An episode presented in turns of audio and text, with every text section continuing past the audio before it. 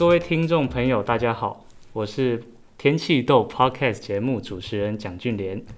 今天我们节目邀请到中央大学太空及遥测研究中心的教授，现任科技部台湾太空科学联盟执行秘书刘千亿刘老师，刘老师好。哎，主持人好，还有各位听众大家好。呃，老师最近刚好在搬家，是对，刚好从从中央搬到中研院。对对对对，我从中央还是搬在中央，从脱离不了中央的魔掌。现在来中研院是是做什么新的任务吗？呃，其实从中央大学到中研院的这个过程，其实主要大概就是希望借重呃过去的工作一些经验，然后中研院想要让这部分的工作可以有也有人可以帮忙协助跟负责，所以就希望我看看可不可以帮忙。那我也想想说，好，或许我还有一些能力可以使用，嗯、那就答应了这个任务，所以就从中央再搬到中央。老师之前在在太遥中心做的工作类型，那个研究应该是跟这个环境变迁这些监测这些内容有关的。是，呃，因为卫星遥测哈，那它分好多类，然后有一类大概就是做环境类的监测、气象类的监测。那另外一类大概就是大家比较熟悉的，比如说就是我家门前有小河，后面有山坡这种叫做光学类的这个遥测。那我个人的专长大概就是属于前面那一类。那一直以来就是关注就是环境类的这些议题啊，大气的条件啊，呃云跟雨的一些状态。所以这个大概就是过往的一些旧的背景经验，大概就是这一些。那换了一个工作单位，原则上还是做一样的事情，这样。是，老师的这个专长对我们大气系来说非常重要，因为我们大气很多东西还是跟卫星遥测有关，不管是我们在做天气预报，还是在做长期的观测，我们要去做研究，其实都会用到这种类似的这种呃卫星监测的功能。好，那今天想要跟老师聊一聊，就是老师之前。在台大大气系读完硕士之后，有我们现在学生比较少见的经历哦，就是当时进入空军气象联队来服役，可不可以跟老师聊一下，当时为什么老师会想要进入军方单位呢？诶，以前过往的人在聊天的时候，特别是男生，大概聊没几句就会讲说当兵时候的一些经历到底是如何。那因为这应该是牵涉到就是历史的背景哈，过往大概男生在台湾的话，倒是所谓的义务义务役，嗯，那义务役要服役的话，等于就是宪法讲的这个应考试服公职，还有这个服义务役，所以男生不可避免的就一定要做这件事情。那服务义务役的话，就会有那当然，如果你愿意的话，就可以所谓的签下去，就会变成所谓志愿役，嗯、那就会服务的时间就会变长，就给国家来负责你的一些当时的一些食衣住行。是。那我当时的话是义务役，那最后牵涉到义务役有分好几种类型哦，除了抽签有什么陆海空这些军种之外，那还有就是你是所谓的呃兵或者是所谓的官，那。如果当时是义务役的话，大概只有一个选择，就是呃预官，要叫预备军官的这个职位这样子。那我大概是最后一届，如果念了研究所的话，就会是预官，就是预官的这个职位这样子。那再加上之前抽签的时候抽到的是空军，所以军种是空军，然后因为学历的关系可以当预官这样子。配起来之后就重新再抽签，那时候还是要抽签，抽到的话就变成是气象官。所以服役的时候就是在就是要符合宪法规定的人民的义务的时候，就变成是当这个空军气象联队的少尉气象官。当时候义务役只能做预官，就只能做少尉啦，就是一条杠就少尉。是是是，对。那服役的时间，我那个年代是两年，total 的服役时间是两年。早期某几年的学长姐们，呃，没有学姐的，以前都是男生的话，有曾经是服役要三年的，讲跟韩国一样要三年，那后面就是两年，那这时间就会越来，现在就是等于就越来越短了。是，所以那时候在当狱官跟一般的兵，他的时间是一样的吗？对，服役的时间会是一样的，都是要 total 就是两年。嗯，那因为你在学校里头有所谓的军训课，是，然后还有就是我们在上大学前有一个叫做成功岭的集训，那这些时间都可以抵扣掉，所以真正在服役的时候只有一年十个月，因为每次的军训课都可以累计那个时间，然后八个小时就算一天，所以学校在学校里头上军训课，对，对男生来讲上军训课其实对服役是可以减短，是时间可以是减短。我想这应该是是现在跟以前比较不一样的地方，因为像现在我们男生服役的时间就就是四个月，就等于是他的那个培训的那个。方式跟以前差很多，像现在这四个月当中，呃，之前他是两个月新训，然后两个月下部队，然后我现在听过某一些的制度是三个月新训，然后一个月它叫做中等什么新兵训练，就是它等于是完全就没有分配到那种一般的作战单位里面去，所以我们体验到的那个军中的那个生活跟之前是差很多的，而且四个月又有一个。又有一个跟以前不一样的地方，就是我们在如果现在我们要去考预官，那预官的服役时间跟老师那时候是一样，就是一年多，所以这时候我们的学生就比较不会去兵跟预官之间去做选择，因为等于选预官之后，你的时间就真的是拉长到跟之前是十几年前一样。可是当一般的兵就对，但我们一般的兵，即便我们抽到空军，我们到呃空军单位里面。基本上也不会到气象连队，因为我们一般的义务役的那个兵好像是没有办法做这方面的工作的。气象不管是气象兵或气象预官的那个准备时间都比较长，所以他。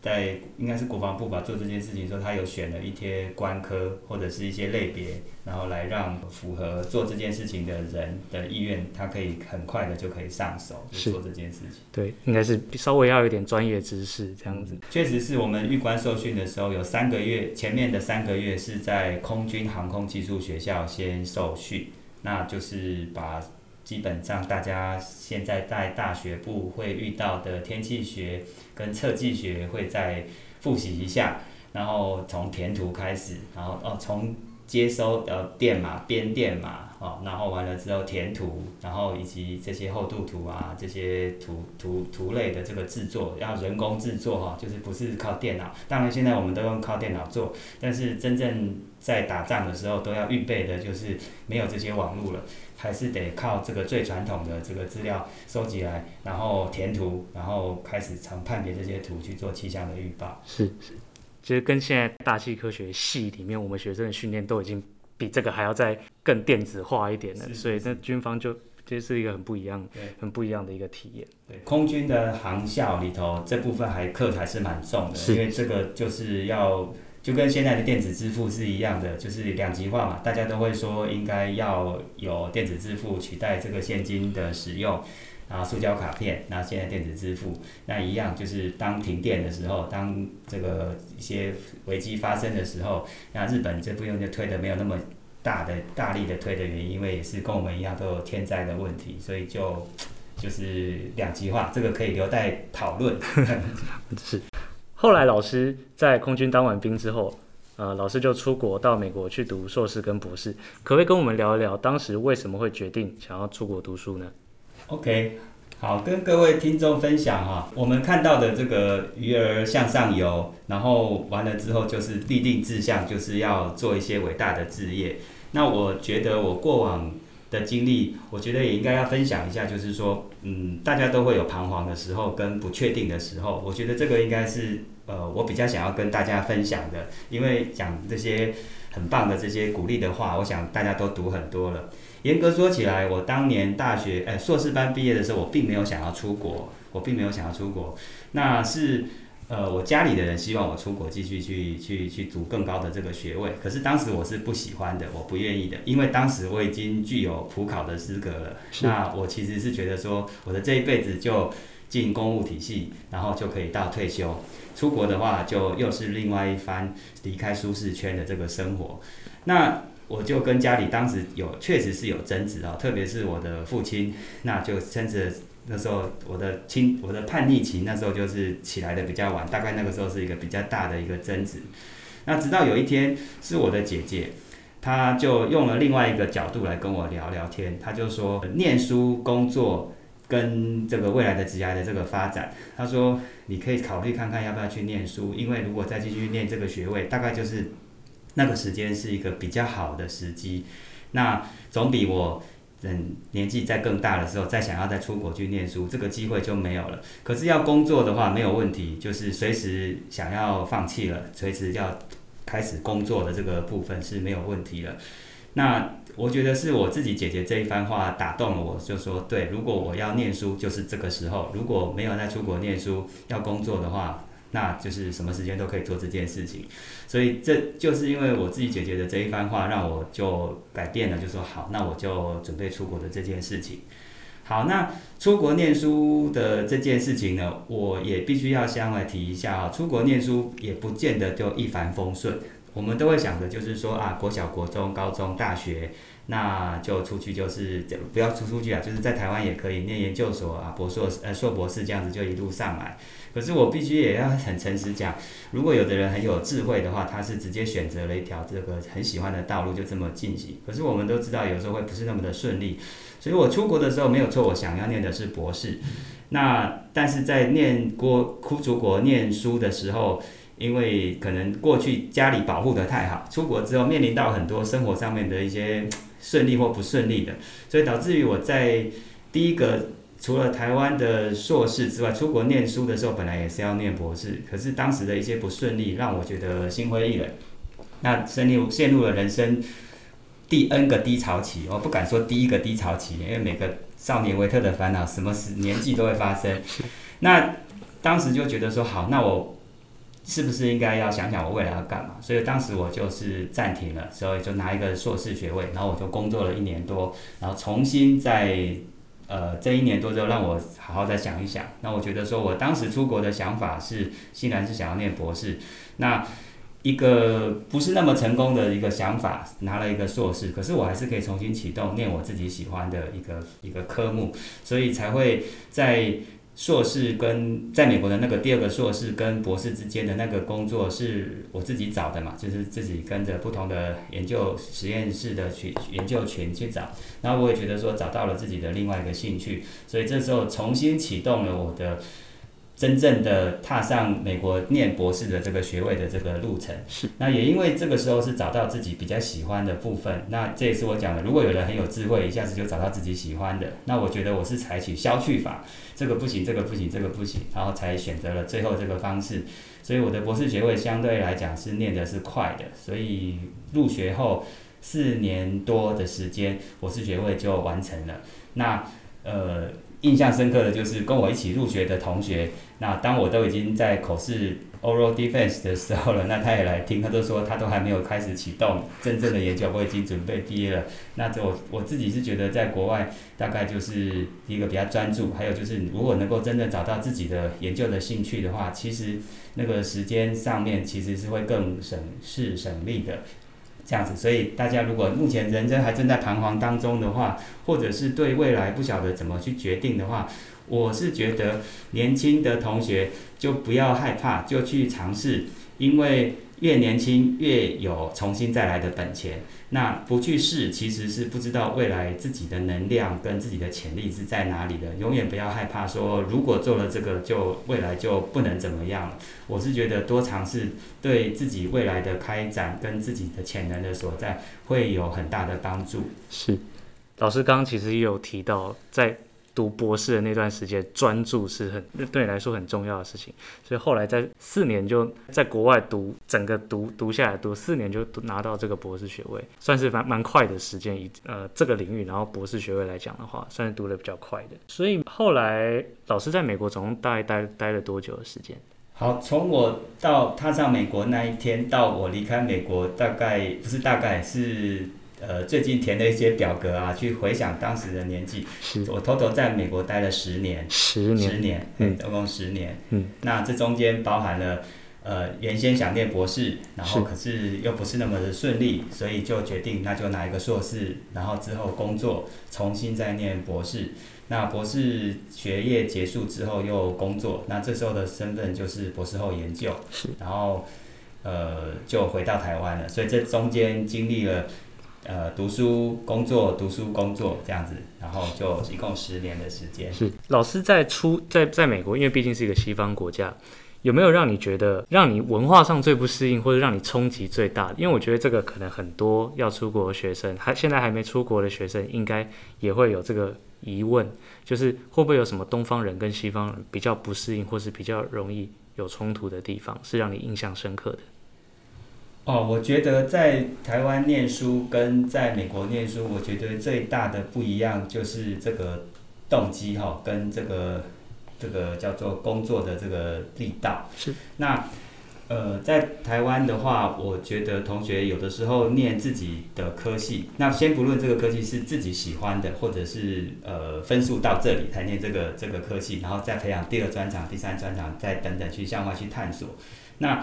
我觉得，因为在国外，不管是大学部跟硕士班、博士班，都是采取申请制。那在申请的时候，都是要附呃计划书跟过往的一些成绩，成绩不好没有关系，这个不是绝对的。可是这个申请计划书都是要靠自己去耐心去探索自己的下一步到底是如何。所以换句话说，接触到的大学部的同学，因为我们那边要当教学助理，所以碰到大学部的同学，会碰到硕士班的同学。那基本上他因为是透过申请进来的，他已经知道他要做什么了，所以他很明确的知道。自己的研究兴趣或要做哪些、修哪些课等等这样子，那我觉得这部分在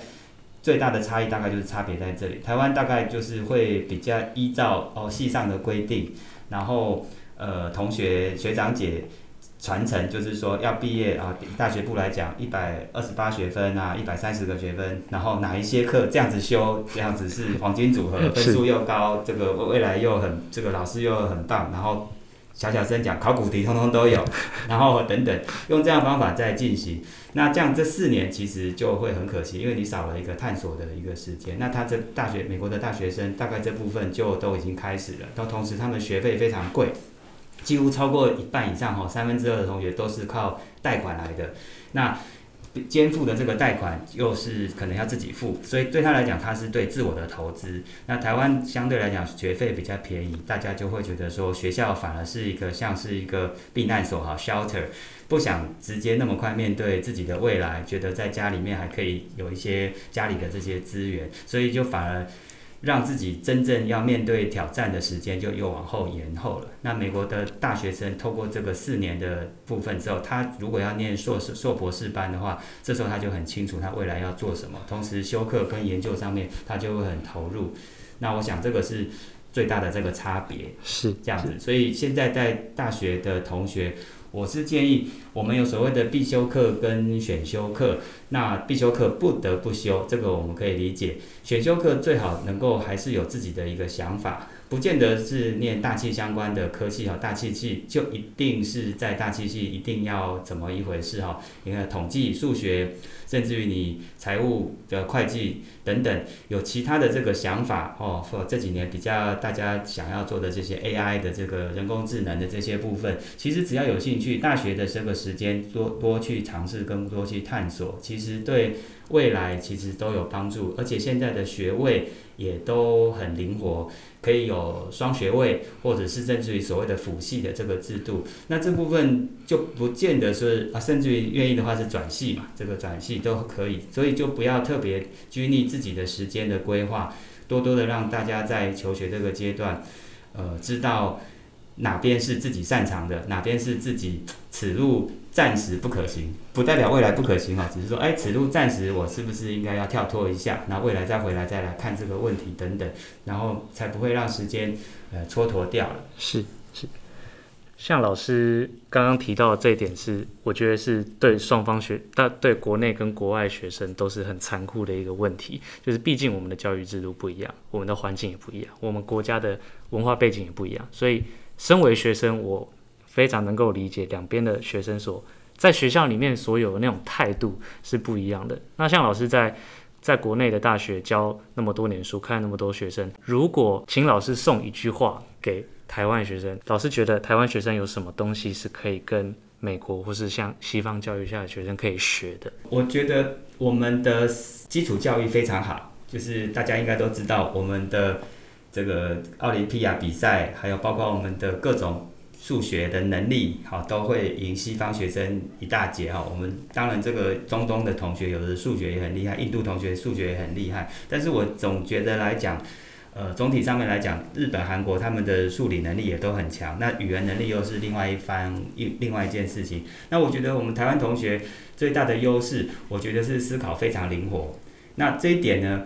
呃，在自己在国外念书的时候，跟后面看后面同学的时候，我觉得，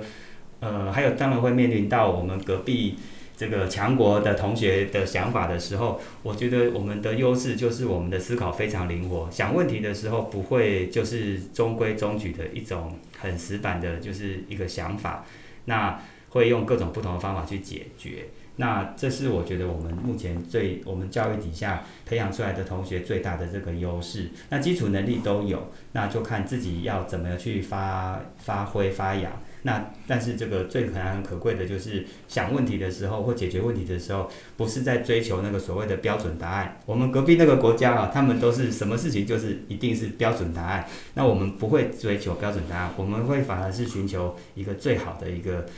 呃处理的这个方式。有的时候绕了这个远路得到一个答案，可是其实中间得到的东西比那个标准答案更更经验更多。那做研究也是如此哈。那这个就会在研究的时候就会有一些很不一样的结果，那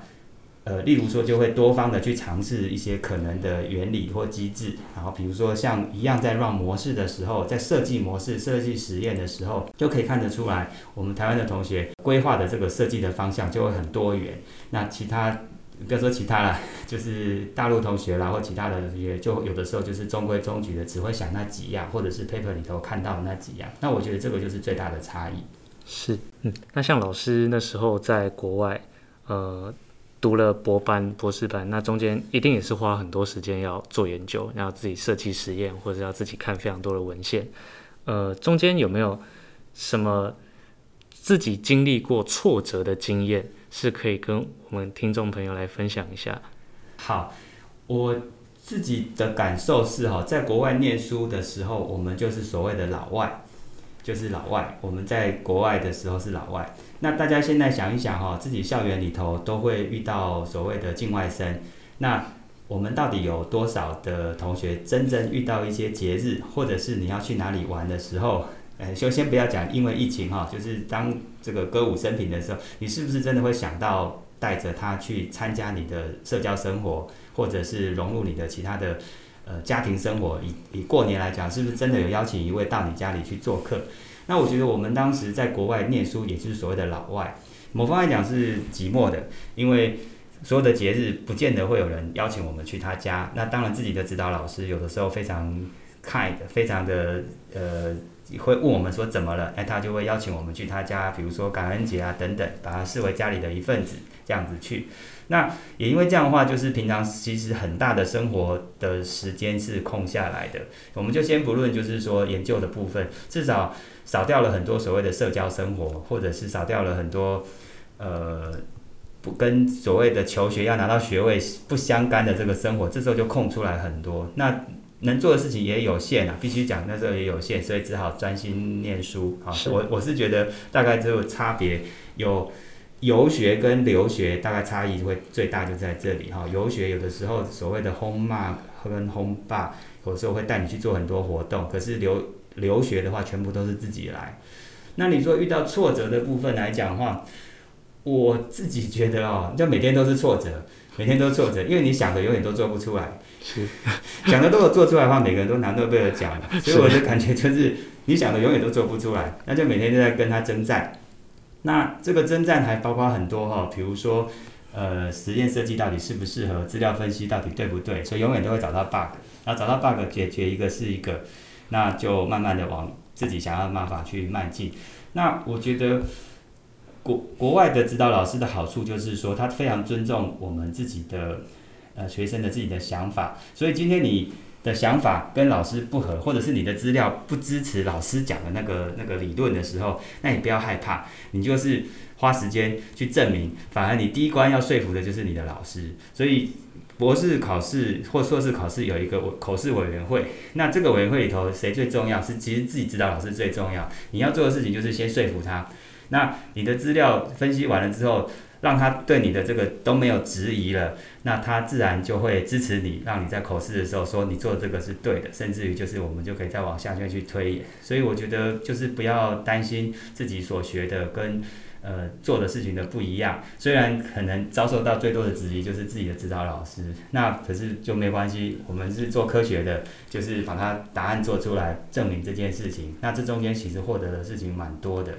那这个是学。学问上面的挫折哦，那我是觉得生活上面的挫，我会都一直把它带到这边，因为我觉得生活上面的挫折，我觉得我们都会想着，就是出国念书好像是这么的美好。呃，我今天这样讲完，希望各位听众不要就以后就不出国了，因为我觉得你们能力现在都比我们好太多了。你看现在出去，Google Map 有网络你就搞定一切。我们当年出去的时候，网络才刚刚盛盛盛行起来，所有出去开车都是要用看纸本地图，没有所谓的 Google，所有的资讯你现在在网络上都找得到，所以现在的难度跟以前就差差异就很大了。包括大家出国去玩的时候，这个问题都不是代是问题，跟过去都是问题啊。假设今天去美国的一个小小的 town，去欧洲的一个小村落那边念书，基本上你还没有出国，那边的街景你都已经看到了，哪边有东方店大概都没有问题。可是，在我们那个年代，网络还不是这么的流行，是没有。那我是觉得生活上面的挫折提一下下好了。我觉得就是在台湾念书有很多的资源，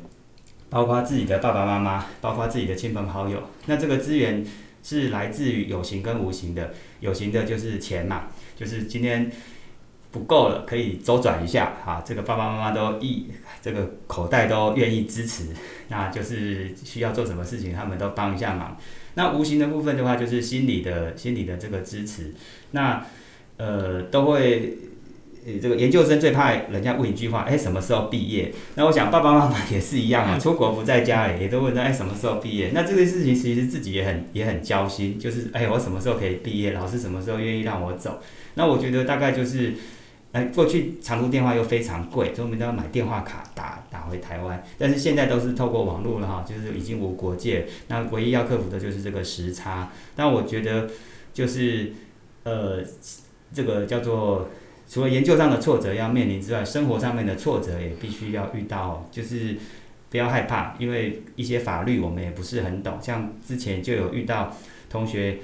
呃迟交了保险的费用，甚至于。Parking 就是停车的 ticket，甚至于超速，然后收到了被警察拦下来了。我我我自己就被警察拦过，哎，那真的很紧张哦。手 警察就站在你的驾驶座旁边，手就扶着枪，站在你的后面，叫你手就放在方向盘上。我就被你真的觉得很可怕。可看到的那个影片就是这发生在自己身上。那我觉得就是，呃，生活上面遇到这个。巨额的这种罚款，因为像我就超速被拦下来过，那这些罚款怎么办？跟家里又不好核销，明明是自己开车开太快，然后呢又违法了，这些事情都会遇到。所以我觉得就是挫折大概就是林林总总，就是在台湾遇到的，在那边还是会遇到，但是就是在台湾有很多的资源，跟你比较知道怎么去解决。出国的话，大概都一切靠自己来比较多，或或者是当然了，网络上面资源真的是现在非常多，我觉得这个是现在。好处是这样子，是。我想刘老师的经验应该可以刺激到很多我们现在大气系即将要毕业，或是现在即将面临到要出国或不出国选择的这些同学们。我因为我们传统大气在台湾读大气系的选择，可能就是传传统的选择可能就是公职，不然就是留在学术单位。那就像刚刚老师说的，可以留在公职，或是可以出国，这就是属于。留在舒适圈，或是踏出舒适圈的两个不同的抉择。跨出舒舒适圈也许是一种投资，但是那时候大家也都不会确定到底这样投资是不是值得的。学强老师自己的经验也是，当时一定是有经过非常多的挣扎。主持人不好意思哦，我觉得我刚刚那样讲话哈，不是也不是那么恰当哈，因为我们的同学确实有人考上公职之后，那表现也非常优异的，而且在公职里头做的事情不一样。我讲的是。当时学生的想法就是认为说，进了公职之后就一路可以，呃，所谓的铁饭碗到退休。可是随着角色的更换了之后，也发觉到公务人员非常辛苦。对，他们在服务大家的同时，对，然后就连我们